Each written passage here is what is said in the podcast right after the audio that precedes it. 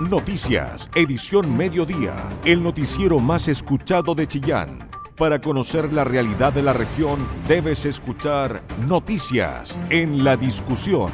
Con tu voz, somos todas las voces.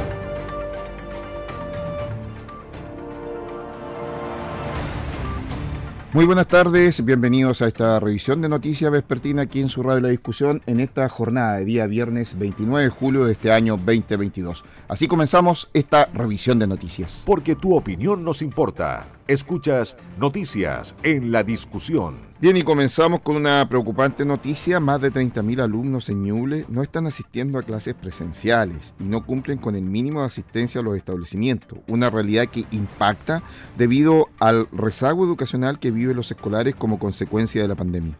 El Ceremi Educación analizó las posibles causas de esta masiva ausencia escolar. Escuchemos el siguiente informe. Más de 30.000 estudiantes en la región de Ñuble durante el primer semestre no han asistido a clase en un porcentaje cercano casi al 35%. Eso, sin lugar a dudas, es preocupante, señaló el Ceremi Educación César Riquelme. Eh, eh la estadística que, que, que, nosotros tenemos de lo que es eh, la finalización del primer semestre ha arrojado algunos datos muy preocupantes en relación con la asistencia escolar. De hecho, eh, a nivel nacional nosotros tenemos un 39% de los estudiantes que están en una situación de inasistencia grave. Se entiende por inasistencia grave cuando es eh, abajo del 85%. Eh, estamos hablando de el doble de inasistencia grave de lo que hubo en el año 2019. Es un aumento prácticamente del 100%. Y Ñuble está dentro de las regiones que más creció la, inasistencia, eh, llegando hoy día a haber más de 30.000 estudiantes que están en una situación de inasistencia grave, o sea, eh, con una asistencia menor al 85%. Es un número que representa el 33% de los estudiantes de la región de Ñuble. O sea, es un gran número. Y por lo tanto, estamos en una situación que implica, que implica el, realizar una, un accionar eh, coordinado de todos los servicios del Ministerio de Educación, Integra, Junji, Junaed, la Provincial de Educación, eh, por supuesto que la Seremía, y además en coordinación con otros organismos del Estado, como Chile Crece Contigo, Mejor Niñez, eh, para realizar una cruzada, una verdadera misión regional en términos de recuperar estos datos, recuperar estos estudiantes para el segundo semestre. Eh, la distribución por nivel no es pareja la, mayor parte, en los porcentajes más altos, están en educación parvularia, que a nivel nacional está alrededor del 60% en lo que es la inexistencia grave en educación parvularia. En eh, básica y media está sobre el 30%. Eh, y educación parvularia no solamente tiene el problema de la inasistencia, sino que tiene el problema de la baja matrícula que hay en educación parvularia. En la región de Ñuble nosotros todavía tenemos un 30% de vacantes. Antes eh, costaba un mundo encontrar vacantes en Integra, en Junio, hoy día hay vacantes.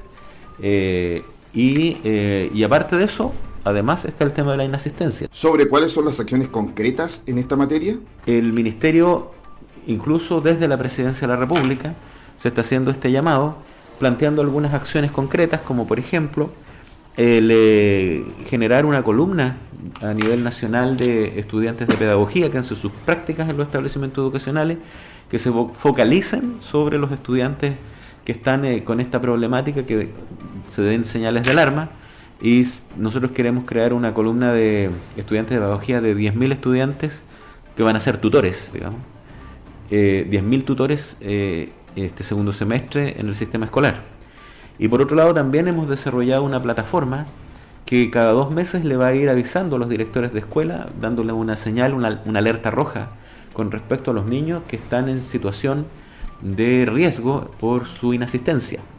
Eh, aparte de eso, también está el tema de entregar 14.500 eh, millones de pesos a los establecimientos educacionales para que adquieran material de protección por el tema del COVID. Porque nosotros entendemos que una de las causas, la principal causa de esto, sobre todo en los niveles de educación parvularia, es que las familias todavía tienen temor al tema del COVID y por lo tanto tenemos que avanzar en eso. Vamos a avanzar en las vacunaciones a nivel escolar eh, y además está el tema de que para poder abordar estas situaciones tiene que hacerse personalizadamente. O sea, cuando la escuela detecta que un niño o una niña está faltando a clase, tienen que llamar a la familia. Tienen que hablar con la familia directamente. Tienen que, en lo posible, también hablar con el estudiante.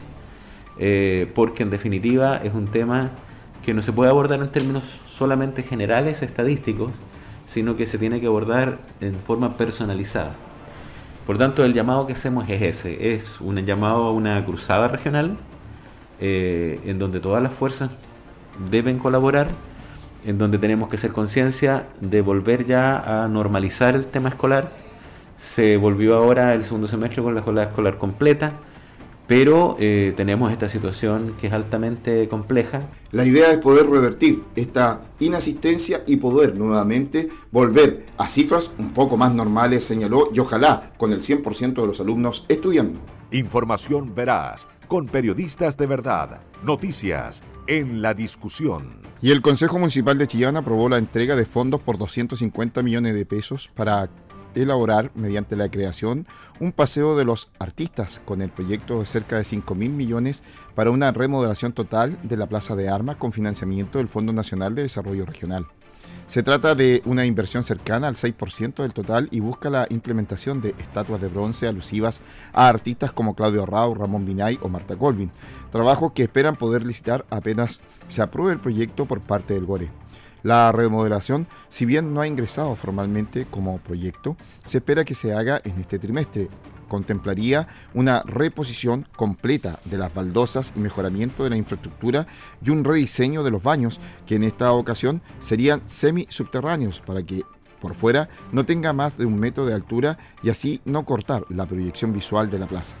Si bien se contempla el retiro de los árboles que están en riesgo de desplome o con ramas debilitadas, el compromiso municipal es que en ningún caso se restaría el metraje cuadrado de áreas verdes ya existente, no descartándose incluso el que se pueda incluso ampliar.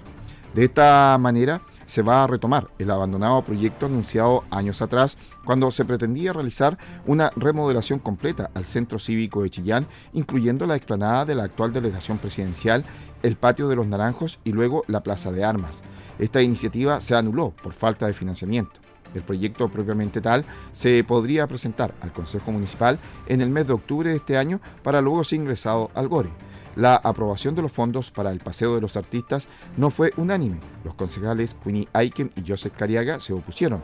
No es que esté en contra de un proyecto para resaltar la importancia de nuestros artistas para la historia de la ciudad, pero creo que ahora no era el momento. 250 millones de pesos es demasiado dinero y hoy hay que tantas necesidades sensibles en un momento de inestabilidad económica y ante una incertidumbre casi histórica, apuntó Cariaga. Periodismo regional con noticias de verdad. Noticias en la discusión. Tres sujetos detenidos portando droga en el peaje Santa Clara fueron finalmente condenados por la justicia tras un juicio encabezado por el Tribunal Oral en lo penal en la ciudad de Chillán. Según se ha dado a conocer, la fiscal de Yungay, Anita Hermosilla Rodríguez, el tribunal dictó veredicto condenatorio contra Pablo Gutiérrez, Sebastián Moncada y Matías Baeza por el delito de tráfico de drogas, quienes fueron detenidos por carabineros del OS7 el pasado 19 de noviembre del año 2021. La persecutora precisó que la detención ocurrió en el peaje Santa Clara de la Ruta 5 Sur en la comuna de Pemuco, en donde el grupo fue hallado transportando 3 kilos 500 gramos de marihuana. El día de hoy en el Tribunal Oral en lo Penal de Chillán se dictó veredicto condenatorio en contra de tres acusados por el delito de tráfico ilícito de drogas. Pablo Gutiérrez, Sebastián Moncada y Matías Baeza quienes el día 19 de noviembre del año 2021, en horas de la madrugada, fueron sorprendidos por personal de carabineros del OS7 de Carabineros de Chillán en el peaje Santa Clara, altura del kilómetro 444 a la comuna de Pemuco, transportando la cantidad aproximada de 3 kilos 500 gramos de eh, marihuana elaborada. El Tribunal Olar en lo Penal de Chillán dará a conocer su sentencia el domingo 31 de julio. La Fiscalía está pidiendo una pena de 7 años de presidio para cada uno de los condenados. Con tu voz somos todas las voces. Noticias en la discusión. El medio informativo más importante de la región de Ñuble. Bueno, y continuamos con las noticias. El desempleo en la región se ubicó en un 9,2% el trimestre de abril-junio de este año 2022, la segunda cifra más alta en el país, una mayor cantidad de fuerza de trabajo por sobre los empleos generados, junto a la mayor cantidad de empleos por cuenta propia, caracterizan al empleo en la región. La información junto a Roberto Fernández. En el trimestre móvil abril-junio de 2022, la tasa de desempleo alcanzó un 9,2% en la región de Ñuble, vale decir 1,2 puntos menos que en igual trimestre del año pasado, pero dos décimas más que en el trimestre marzo-mayo de 2022, según el informe de empleo del INE conocido esta jornada.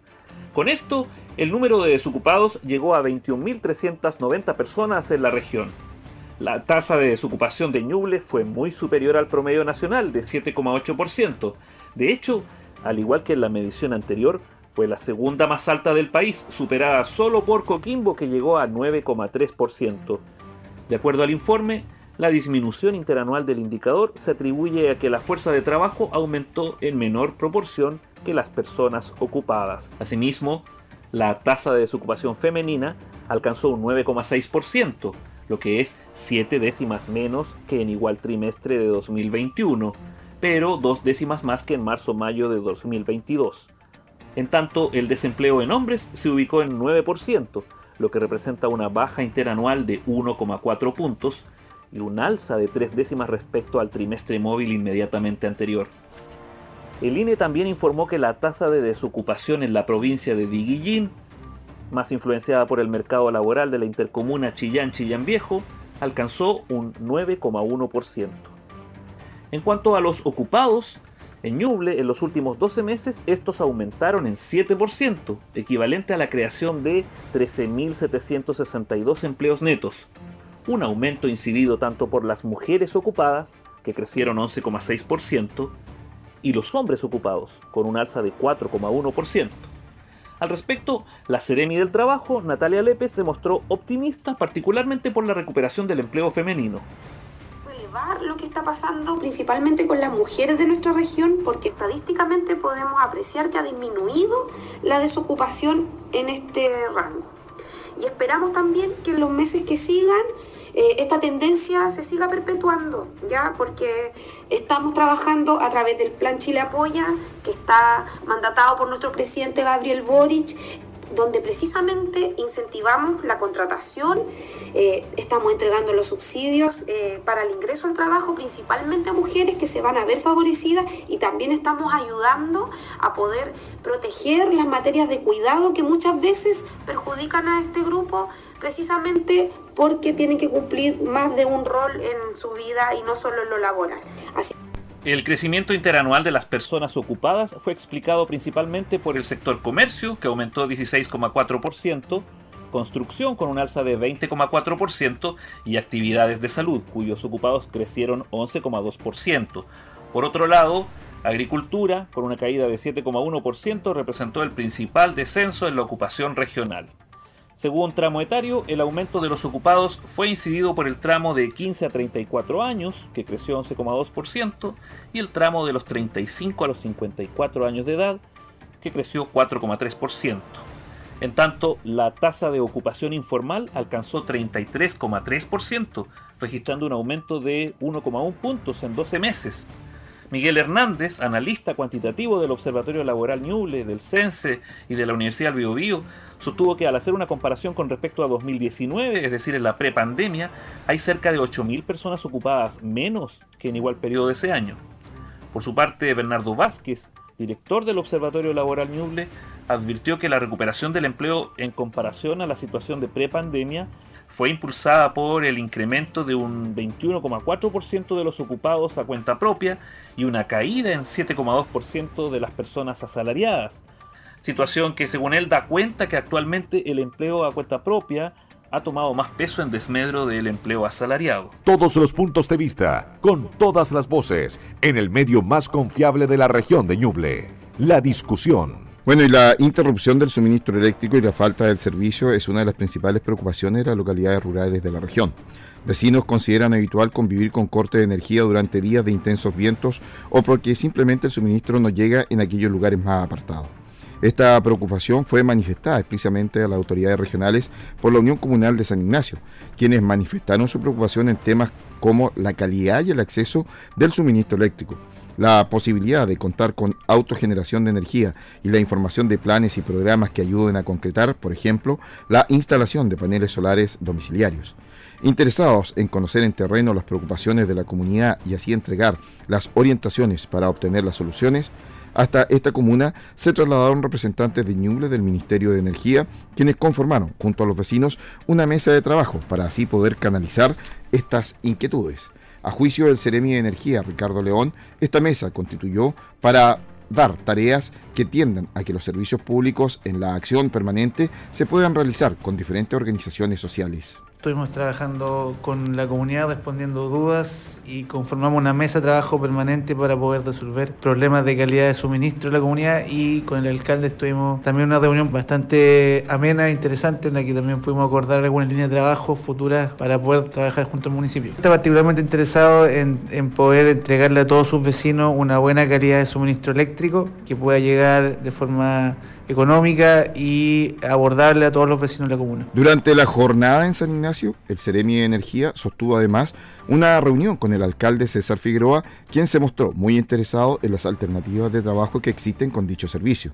Por su parte, el presidente de la Unión Comunal de San Ignacio, Claudio Gómez, se manifestó muy conforme con el encuentro, debido a que pudieron plantear las inquietudes respecto a la ausencia del servicio eléctrico en forma constante en localidades rurales y urbanas de la comuna y también porque la instancia ha permitido comprometer a las autoridades en soluciones de fondo. Quedamos muy, muy esperanzados, nos pareció un diálogo muy directo con una autoridad muy dispuesta, digamos, a constituir mesas de trabajo, que es lo que a nosotros nos interesa, nuestras expectativas no eran las soluciones inmediatas, sino que se escucharan las inquietudes y que pudiéramos establecer un canal de, de solución. Presente en la mesa, conformada en San Ignacio, estuvo también el Ceremi de Gobierno, Valentina Pradenas, quien destacó la conformación de una instancia participativa que permite generar una cercanía con los dirigentes de manera de poder conversar en forma directa con las autoridades y comprometer los apoyos y herramientas de los servicios públicos ligados al ámbito energético para responder a las demandas ciudadanas. Tuvimos una provechosa reunión donde pudimos aclarar dudas, tomar algunos datos, ¿cierto?, para ver más a fondo y la verdad es que tuvimos una instancia de conversación, de cercanía con los dirigentes, lo que la verdad es que ellos agradecieron mucho porque es muy interesante que, que ellos puedan conversar de manera directa con las autoridades, ¿cierto?, y que no sean las autoridades quienes tengan que recibirlos de la oficina. En la reunión participó además el Ceremi de Transporte y Telecomunicaciones Javier Isla, con quien se trataron temas de conectividad y acceso de las personas a servicios de comunicación. Con tu voz somos todas las voces, noticias en la discusión, el medio informativo más importante de la región de Ñuble. 151.766 ñublencinos de los tramos C y D de FONASA se verán beneficiados con el programa Copago Cero anunciado esta semana por el gobierno el que va a permitir que estos usuarios puedan atenderse gratis en los establecimientos de salud pública. Escuchemos el siguiente informe. 151.766 ñublencinos se verán beneficiados con el copago cero perteneciente a FONASA en los tramos C y D. Una muy buena noticia. Escuchemos al delegado presidencial Claudio Ferrada. Aquí estamos anunciando lo que ya dijo nuestro presidente Gabriel Boris hace un par de días atrás, el copago cero ah, para la gente que eh, está afiliada a FONASA en los tramos C y D, lo cual va a beneficiar eh, a nivel nacional a cerca de 5 millones de personas eh, que no van a tener que entrar a desembolsar para efectos de gastos médicos en la salud. Así que nos pone muy contentos, es una política pública tremendamente importante en materia de salud, así que vamos a seguir reforzando. Eh, obviamente nosotros somos un gobierno con políticas transformadoras que queremos seguir profundizando y en ese sentido nos vamos a seguir en esa línea, tal como nos ha señalado nuestro presidente. Y obviamente dentro de las regiones también los vamos a, puntualizar. Hoy día andamos aquí en el Paseo Arauco eh, difundiendo, digamos, lo que se trata de este nuevo programa y ley de copago cero aquí a, a la ciudadanía para que también se vaya informando. Estamos en conjunto con la Seremi de Salud, en conjunto también con la directora de FONASA de la región de Ñuble, así que todos unidos, haciendo un trabajo colaborativo, mancomunado, vamos a poder sacar la tarea adelante en materia de salud, que es una tarea que obviamente larga de una data importante donde también hay muchas preocupaciones eh, hay muchas observaciones, hay mucho que, ir trabajando, que ir mejorando, pero obviamente este tipo de medidas soluciona en, alguna medida, digamos, eh, el desarrollo de la salud pública en Chile. La Seremia de Salud, Jimena Salinas. Voy a reiterar que está enmarcado dentro de las acciones que manifestó ya nuestro presidente Gabriel Boric en su cuenta pública del primero de junio. Consiste, ¿no es cierto?, en que los tramos C y D de FONASA van a tener gratuidad en el copago, al igual que los menores de 60 años. Y esto viene a sumarse a lo que ya se había realizado que los adultos mayores y los tramos A y B no pagaban, ¿no es cierto?, en la red pública. Sí, eh, esta política pública vendría a beneficiar alrededor de 152 mil habitantes de nuestra región. Ok, las personas que pertenecen a algún otro medio, ¿no es cierto?, que no sea FONASA, tendrían que realizar un, un copago y en su institución privada, lógicamente, con los convenios que ellos tienen. Los tramos de FONASA en la red pública van a ser gratuitos y en la red privada tienen que someterse, ¿no es cierto?, a lo, a lo que emana la red privada. Ya, eso es lo que se va a definir ahora desde el primero de septiembre y es lo que está viéndose. El primero de septiembre inicia esto. Pamela Torres, directora regional de FONASA. Hoy día la directora zonal está haciendo el lanzamiento de esta noticia en Talca y en este caso, la consulta que me hace respecto de las cotizaciones, las cotizaciones son parte del aporte de cada trabajador a su seguro de salud y eso no tiene cambios, no tiene cambios. Lo que no se va a hacer ahora es clasificar de acuerdo a esas cotizaciones a las personas.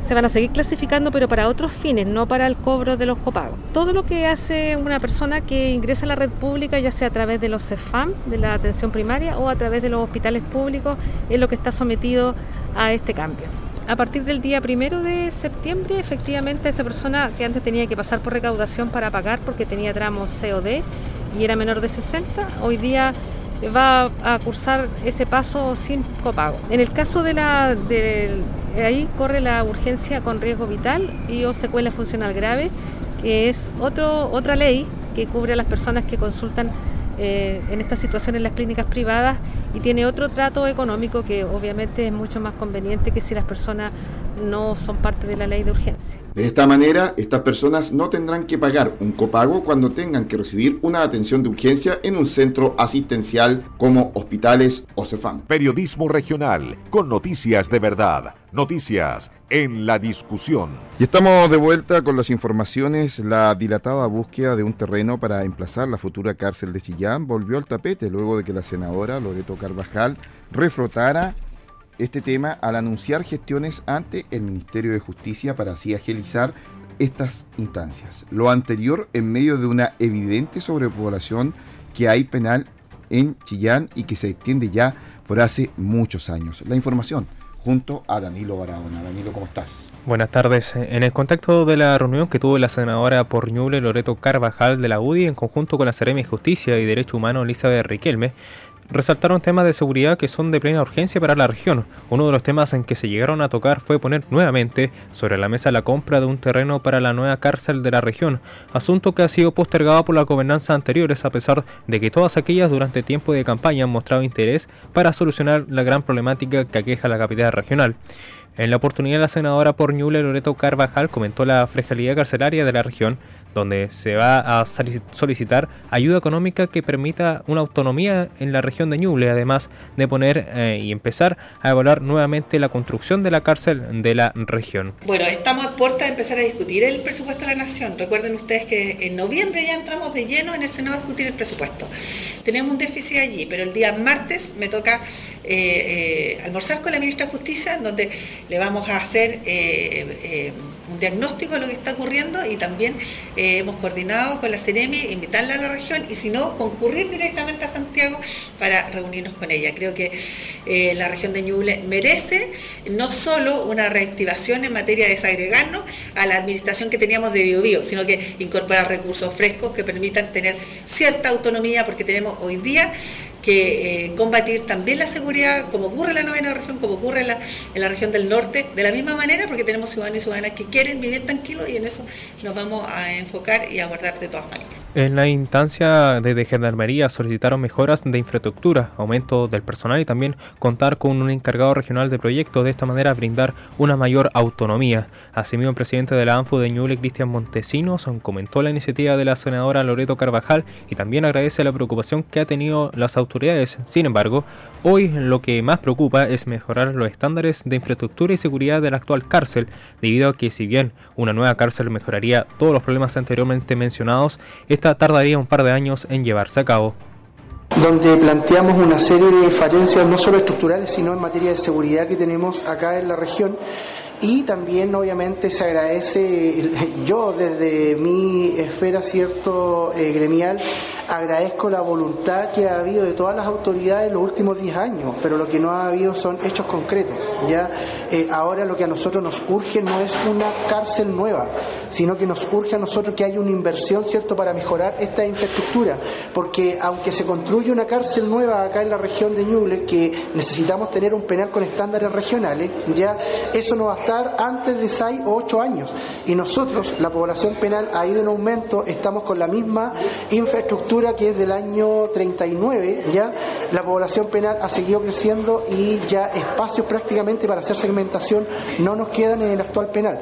Cabe señalar que la discusión por retirar la cárcel de Chillán del centro de la ciudad ha sido uno de los temas íconos de la capital regional. Sin embargo, ninguna gobernanza ha sido capaz de lograr el anhelado proyecto. Con tu voz, somos todas las voces noticias en la discusión el medio informativo más importante de la región de Ñuble. Y facilitar el proceso de intermediación laboral de las personas que buscan empleo en la agroindustria de la región de Ñuble es el objetivo de QR Agroindustria, servicio habilitado oficialmente esta semana.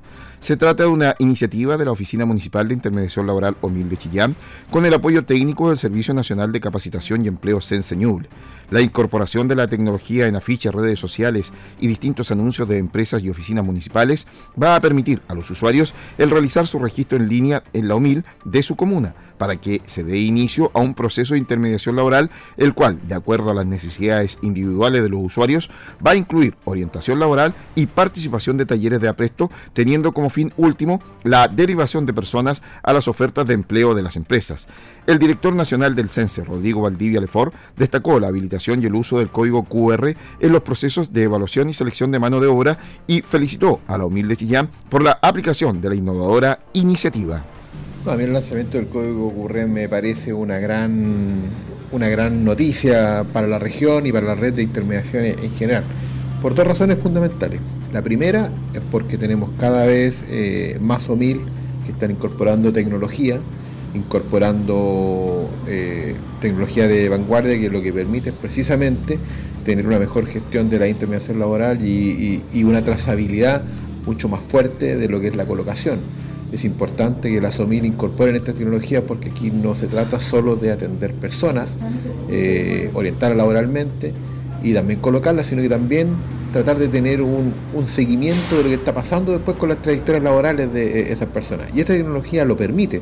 Cuando uno, cuando uno va a una feria laboral, cuando uno va a la OMIL y la OMIL eh, a través de este código QR, después te puede hacer un seguimiento a, lo que ha sido tu proceso de selección, de reclutamiento, que postulaste, que te llamaron, eh, que después te contrataron bueno, eso hace una diferencia cualitativa muy grande. Eso es la primera razón. Las SOMIL están incorporando tecnología vanguardia que va en beneficio de los ciudadanos.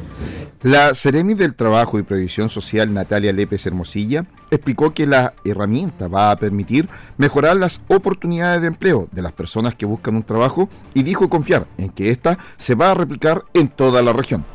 Eh, agradecer la iniciativa que tomó la OMIL de Chillán principalmente y la red eh, Valle de Ñuble para poder facilitar este instrumento a las empresas que hoy día nos entregan eh, puestos de trabajo específicamente para las personas de nuestra región y que en este segundo semestre se incrementa debido a la matriz productiva a la que ellos refieren. Así que estamos muy contentos, muy felices de poder haber estado en esta instancia de lanzamiento de QR. Además, esta es una herramienta que acerca a las personas, facilita los procesos de reclutamiento también y para poder ir buscando mejores oportunidades de empleo. Esperamos que esta iniciativa se siga replicando a lo largo de la región a medida que vayan mejorando también las condiciones de conectividad. El encargado de la OMIL de Chillán, Jorge Salgado, explicó que si bien el proyecto QR Agroindustria nació en la oficina que lidera, manifestó lo relevante e importante que sería su uso en todas las comunas de Chillán.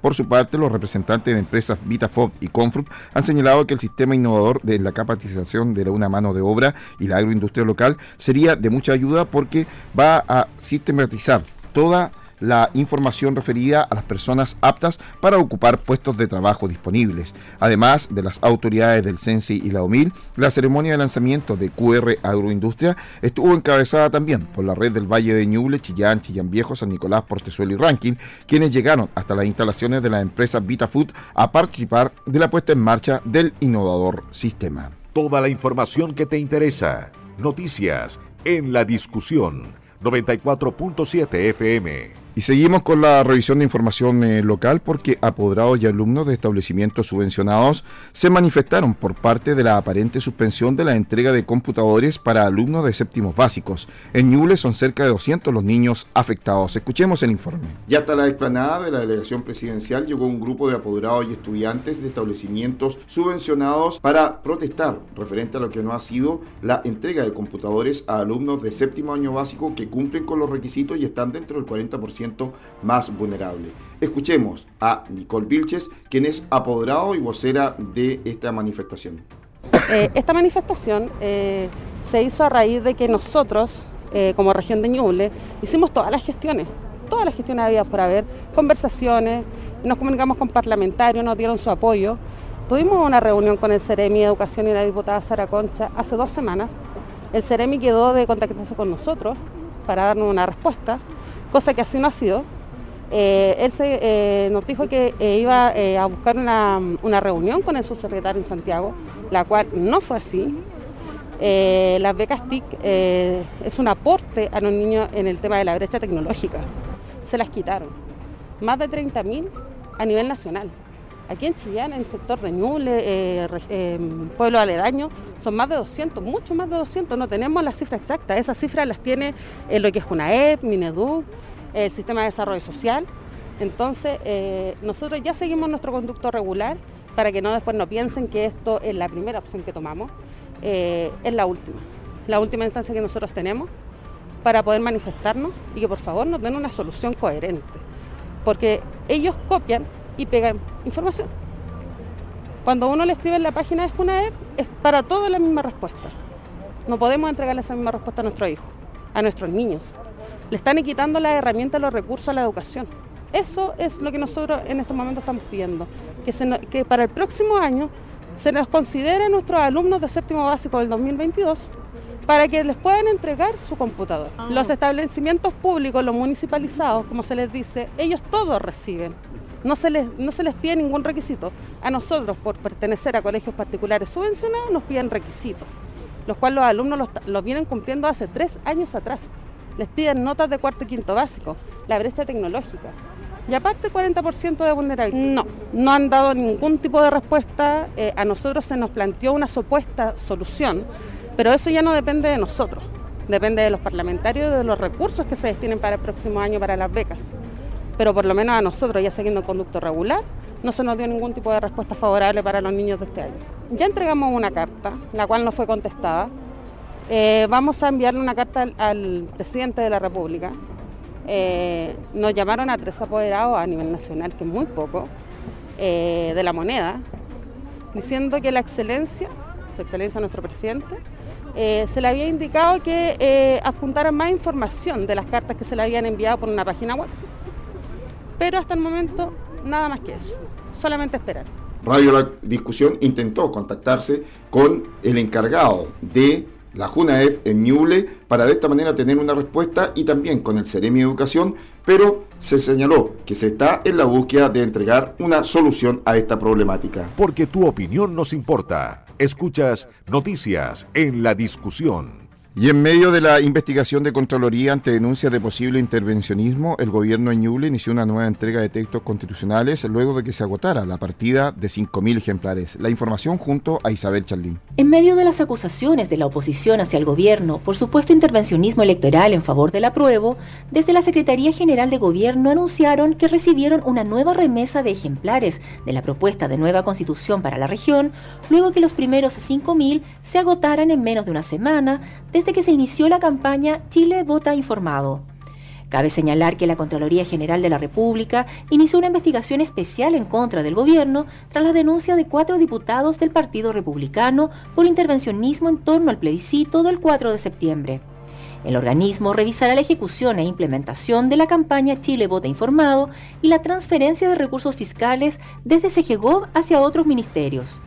En paralelo, desde la UDI su presidente Javier Macaya solicitó al gobierno que les proporcionen la mitad de los 900.000 ejemplares de la propuesta de nueva constitución para repartir.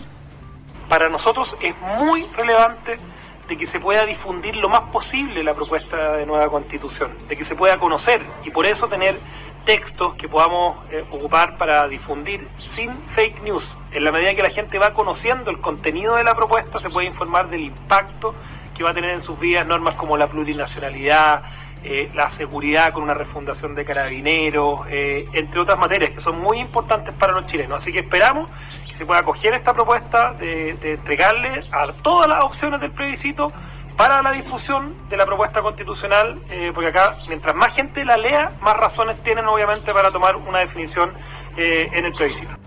En tanto, desde la CGGOV local, su vocera Valentina Pradenas destacó el gran interés de los ñublencinos por conocer la propuesta constitucional.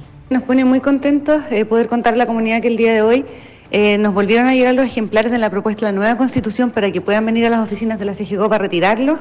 La verdad es que en los días que estuvimos entregando la propuesta pudimos ver muchas filas, ¿cierto? Mucha gente ansiosa por poder tener la propuesta en sus manos, por poder leerla y la verdad es que lo mismo ha pasado en las comunas. Eh, hemos recorrido las comunas de Coelemu, Trehuaco, Yungay, Copquecura, eh, Chillán, Chillán Viejo, en un principio, ¿cierto? en estos primeros cinco días de recorrido que tuvimos y la verdad es que el recibimiento de la gente ha sido muy bueno. Respecto de la investigación de Contraloría, Pradena sostuvo que desde CGGOV están muy tranquilos. Desde la CGGOV por lo menos estamos muy tranquilos porque sabemos que en ningún momento esto se ha transformado ni en proselitismo político ni en campaña política. Lo único que nosotros hemos hecho desde esta cartera y que ahora también lo está realizando MIDESO, ¿cierto? que es otro eh, ministerio que está autorizado para dictar estos talleres y para entregar la propuesta, es poder eh, informar a la comunidad, poder entregar las herramientas, ¿cierto? Así que la verdad es que por ese lado nosotros estamos súper tranquilos. Eh, tenemos, como te había comentado, respaldo de todo, de las copias que se han entregado, a quienes se han entregado, así que por ese lado nosotros la verdad es que estamos súper tranquilos, así que el llamado nuevamente es a las personas a que vengan a buscar la propuesta de la nueva constitución, eh, a nuestras oficinas, a las oficinas de la Seremia de Desarrollo Social, que está ubicada también en calle 18 de septiembre 311, esquina Vega de Saldías, y eh, que estén atentos a las redes sociales, porque la verdad es que a partir del lunes vamos a seguir con los recorridos por las comunas.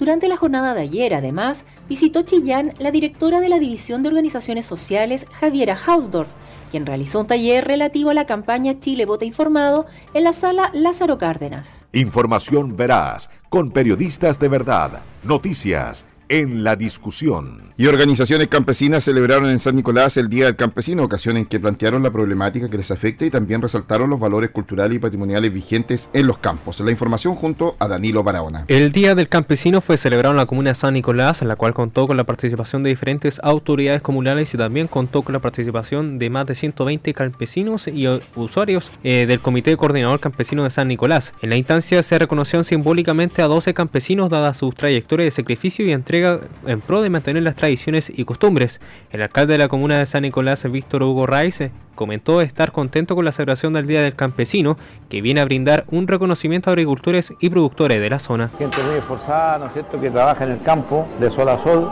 donde ellos hacen sus proyectos, su invernadero. Ya hay muchos campesinos que se sustentan, se sustentan solo, ¿no es cierto?, por el, emprendimiento que han realizado vendiendo sus productos. Así que estoy muy contento y estamos cerrando esta actividad maravillosa del día de hoy. Y estoy feliz porque esa es una de las maneras de reconocer el trabajo del campesino, de, reconocer su esfuerzo que han desarrollado por muchos años y el municipio de San Nicolás junto al Consejo Municipal estamos llanos a ayudarlo en todo lo que esté conveniente. La Seremi de Cultura, Arte y Patrimonio de la región de Ñubles, Carla Hidalgo, manifestó su opinión sobre la celebración del Día del Campesino, la cual busca reconocer el trabajo del mundo rural. Parte de nuestra cultura tan importante en la región de Ñuble, prácticamente como un patrimonio inmaterial, el poder compartir y estar con todas las personas que trabajan la tierra, pero que a la vez le dan tanto a nuestra región y tanto a nuestro país. Así que muy felices hoy día conmemorando, celebrándolo y esperamos que lo sigamos celebrando todos los años, como hoy día. Así que muchas felicidades a todos los campesinos y campesinas de la comuna de San Nicolás. Asimismo, el encargado del Departamento de Desarrollo Rural de la comuna de San Nicolás, Cristian Pavés, comentó sobre la actividad realizada. Ustedes saben que todo, todos los años nosotros celebramos este día muy significativo para la comuna este año nos correspondió eh, reconocer a 12 campesinos de la comuna como productores agroecológicos. Así que contento. Eh, y ahora estamos celebrando con un, pequeño almuerzo que se hizo a cada uno de los eh, representantes. Tenemos acá presente a todos los presidentes de los comités, de los 25 comités campesinos de la comuna. Así que con ellos compartiendo este día tan significativo para, para, todos. Cabe señalar que no es la primera vez que se celebra el Día del Campesino en la comuna de San Nicolás, donde de esta manera se busca brindar reconocimiento al mundo rural y mantener las costumbres de las comunas campesinas. Periodismo regional, con noticias de verdad, noticias en la discusión. Y una importante visita, como es la Subsecretaría de la Niñez, se está encontrando en Ñuble. En la ocasión se reunió con alcaldes para informarles sobre la apertura de oficinas comunales de la niñez y los programas que ofrecen los servicios públicos dependientes del Ministerio. Escuchemos el informe. Importante visita a la región de Ñuble está desarrollando la Subsecretaria de la Niñez, Rocío Faunde. En la oportunidad señaló que la idea es poder tener más oficinas de infancia y niñez en comunas en donde en la región todavía faltan. Escuchemos a Rocío Faúndes, subsecretaria de la Niñez. En Chile en este momento estamos en un momento de cambio coyuntural muy importante porque después de siete años de tramitación, desde el 15 de marzo por fin tenemos publicada una ley de garantías y protección integral de derechos de la niñez. Esa ley, que se demoró bastante, fuimos el último país de América Latina en poner al día su legislación a lo que es la Convención de Derechos del Niño, tiene como parte buena el rato que demoró la tramitación, que es un compromiso de Estado hoy día, no es un compromiso de este gobierno, del anterior gobierno o del que vino antes de ese, sino que se tramitó a lo largo de dos administraciones distintas y hoy día nos da un marco que por supuesto em, se potencia bastante bien con la prioridad que tiene el tema de niñez para el programa de gobierno del presidente Gabriel Boric y por lo tanto tenemos que implementar un sistema de garantías, que es lo que la ley nos señala. Y en el nivel local, ese sistema de garantías tiene una expresión muy concreta que es la Oficina Local de Niñez. La ley dice que a cinco años de publicada la ley, en cada comuna del país tiene que existir una oficina local de niñez que cumpla el rol de ser un articulador de todo lo que en las distintas comunas ocurre sobre niñez. Aquí en la región tenemos comunas más grandes, más pequeñas, con más porcentaje rural, más porcentaje urbano, pero no hay comuna en la región de Ñuble donde no se haga nada en niñez. Está o el Chile Crece Contigo, o hay una oficina municipal de niñez, eh, o hay algún programa de reparación de maltrato.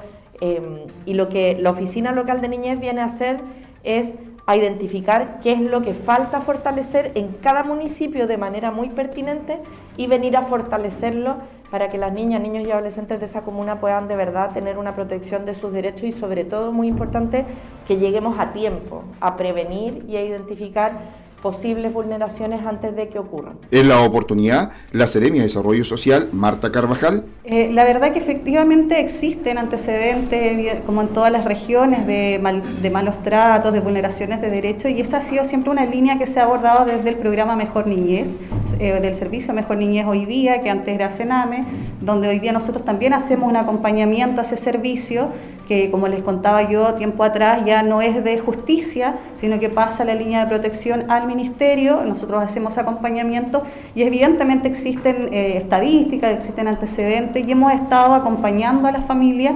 Sabemos que también tenemos una, una deuda de poder llegar más a tiempo ante las denuncias eh, hay una, necesidad de aumentar la cobertura, pero como gobierno hemos estado trabajando en aquello, hemos podido ir aumentando la cobertura, hemos podido ir de a poco eh, eh, depurando también las atenciones y avanzando en entregar las prestaciones que los niños, niñas y adolescentes que han sufrido alguna vulneración requieren en su momento. Bueno, efectivamente en la región nosotros tenemos antecedentes de la existencia de estadística social, trabajo infantil, más bien adolescente, y siempre este radica más cercano a la, eh, a la, temporada de verano, que tiene que ver con el, evento agrícola, donde los, los, jóvenes están trabajando, muchas veces también por un tema de sustento y economía familiar.